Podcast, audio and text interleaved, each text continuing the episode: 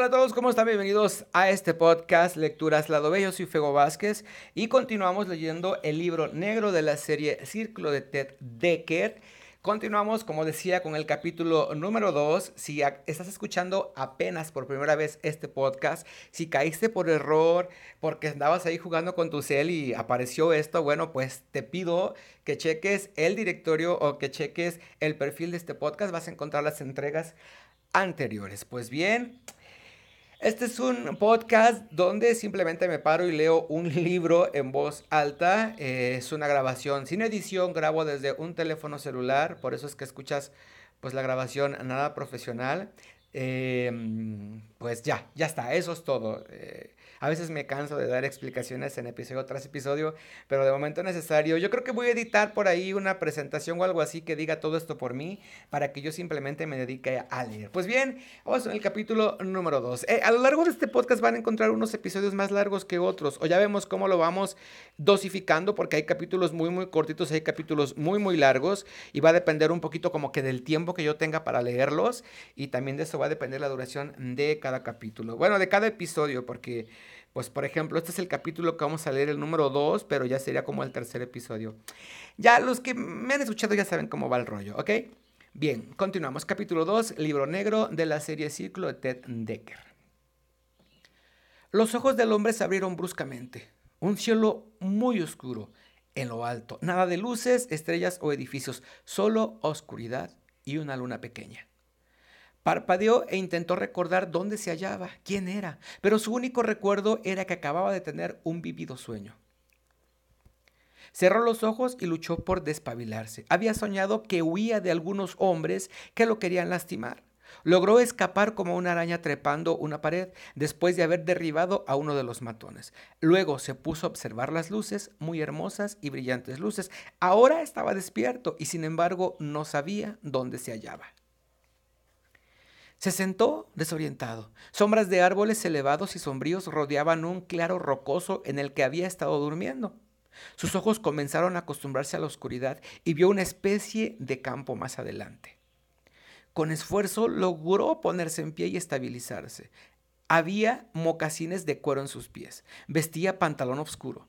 Camisa de gamuza con dos bolsillos, instintivamente se llevó la mano a la sien izquierda, donde sentía un dolor punzante, cálido húmedo. Sus dedos se apartaron ensangrentados. En su sueño recibió un golpe. Algo se le estrellaba contra la cabeza. Giró y vio una zona de oscura. A ver. En su sueño recibió un golpe. Algo se le estrellaba contra la cabeza. Giró y vio una zona oscura brillando sobre la roca en que había caído. Debió golpearse la cabeza contra la roca y quedar inconsciente, pero no recordaba nada más que el sueño.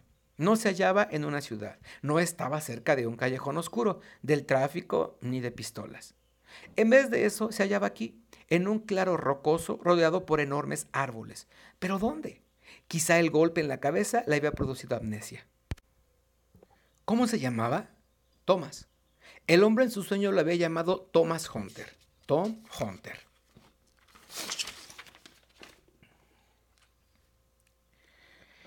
Se volvió a palpar.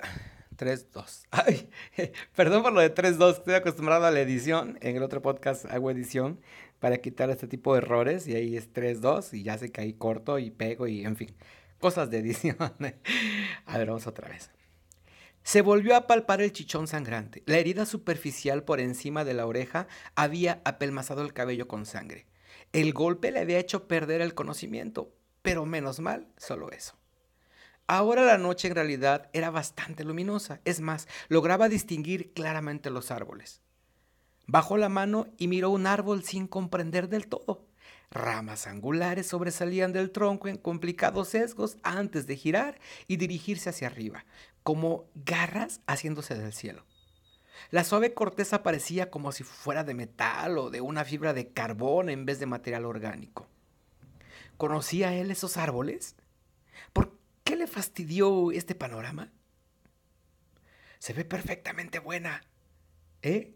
exclamó Tom sobresaltado y girando hacia la voz masculina.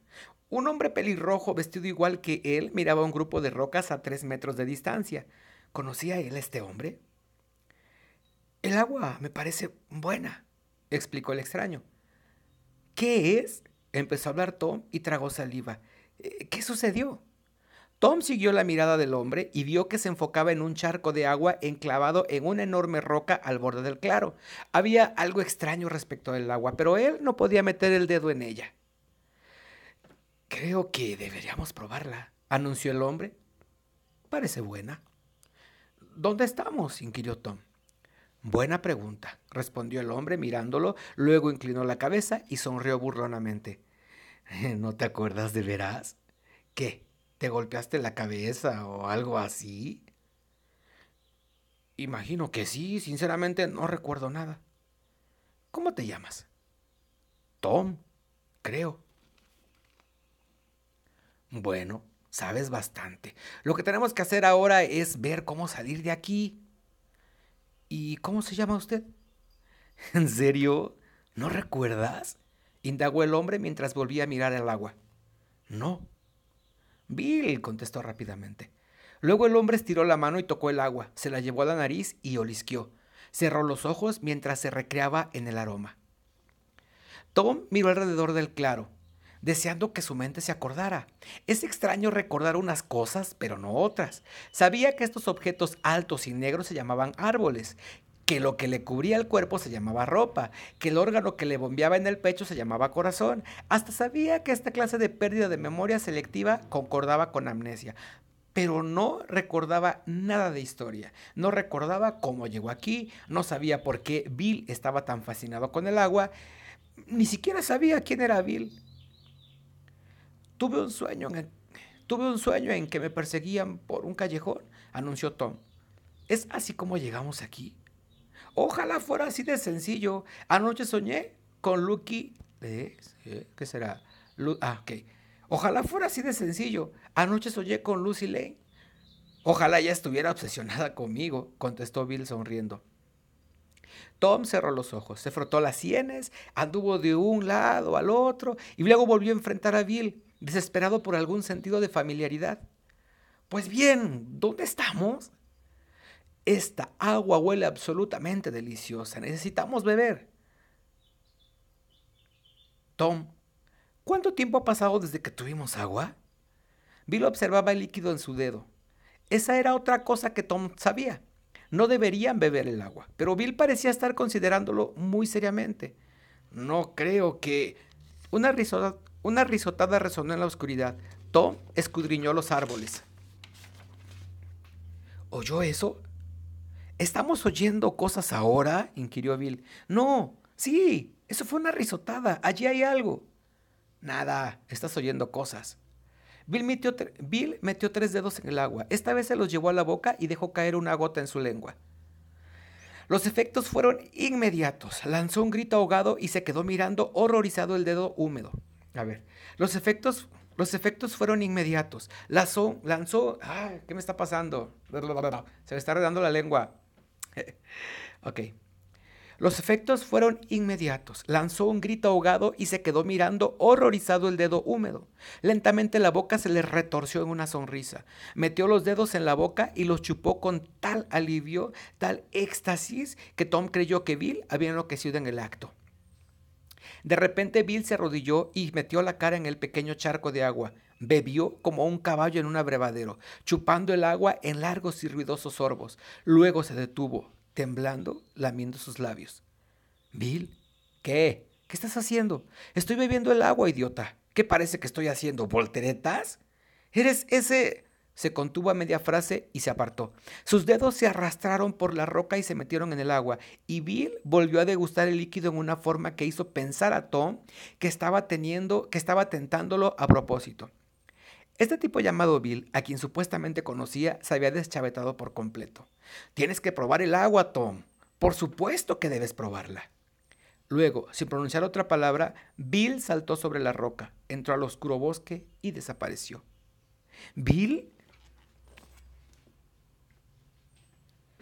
Tom miró detenidamente hacia la oscuridad donde Bill había desaparecido. ¿Debía seguirlo? Salió corriendo y se trepó a la roca. ¡Bill! Nada. Tom dio tres zancadas adelante, puso la mano izquierda sobre la roca y saltó en persecución. Un frío le subió por el brazo. Bajó la mirada a mitad del salto y vio su dedo índice metido en el charco de agua. El mundo se hizo más lento.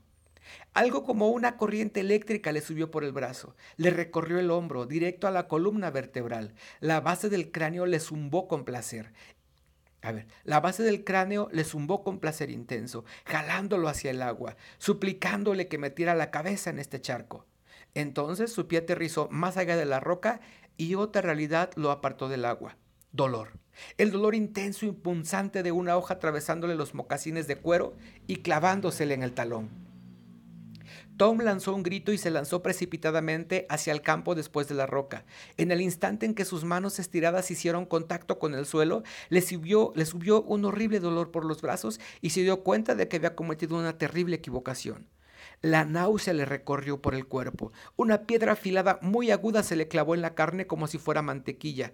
Retrocedió estremeciéndose mientras liberaba la afilada piedra de las profundas heridas de los antebrazos, en los antebrazos.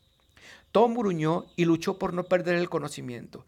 Pinchazos de luz le surcaron los entrecerrados ojos. En lo alto, un millón de hojas susurraban en la brisa nocturna, las risas de miles. Los ojos se le abrieron repentinamente. ¿Risas? Su mente luchó entre el punzante dolor y el terrible temor de que no estaba solo. De una rama como a metro y medio por encima de Tom colgaba un enorme brote lleno de grumos del tamaño de su brazo. Al lado del brote colgaba otro, como un racimo de uvas negras. De no haberse caído, se pudo haber golpeado la cabeza en los árboles. El brote más cerca de él se movió súbitamente. Tom parpadeó. Dos alas se desplegaron del brote. Un rostro triangular se inclinó hacia él, mostrando ojos sin pupilas. Ojos enormes, rojos, sin pupilas. Una delgada lengua rosada salió serpenteando de labios negros y examinó el aire. El corazón de Tom se le subió a la garganta. Giró bruscamente la mirada hacia los otros brotes. Mil criaturas negras colgaban de las ramas que lo rodeaban, mirándolo también con ojos rojos demasiado grandes para sus rostros angulares. El murciélago más cerca de él hizo una mueca y dejó ver sus sucios colmillos amarillos. Tom gritó, el mundo se le inundó en tinieblas. Bien, pues hasta aquí el capítulo número 2 de este libro negro de la serie Círculo de Ted Decker. Yo soy Fego Vázquez y este es el podcast Lecturas Lado B. Este episodio probablemente estuvo muy cortito. Bueno, pues eh, continuamos. Eh, como les dije en un principio, si te está gustando esta lectura, bueno, pues eh, checa el perfil y checa los episodios anteriores. ¿Y qué más? Pues hagan lo que su, ah, lo que su app de podcast les permita, compartir, eh, seguir, suscribirse, eh, ¿qué más? Compartir, no sé, cualquier cosa. Pues hasta la próxima.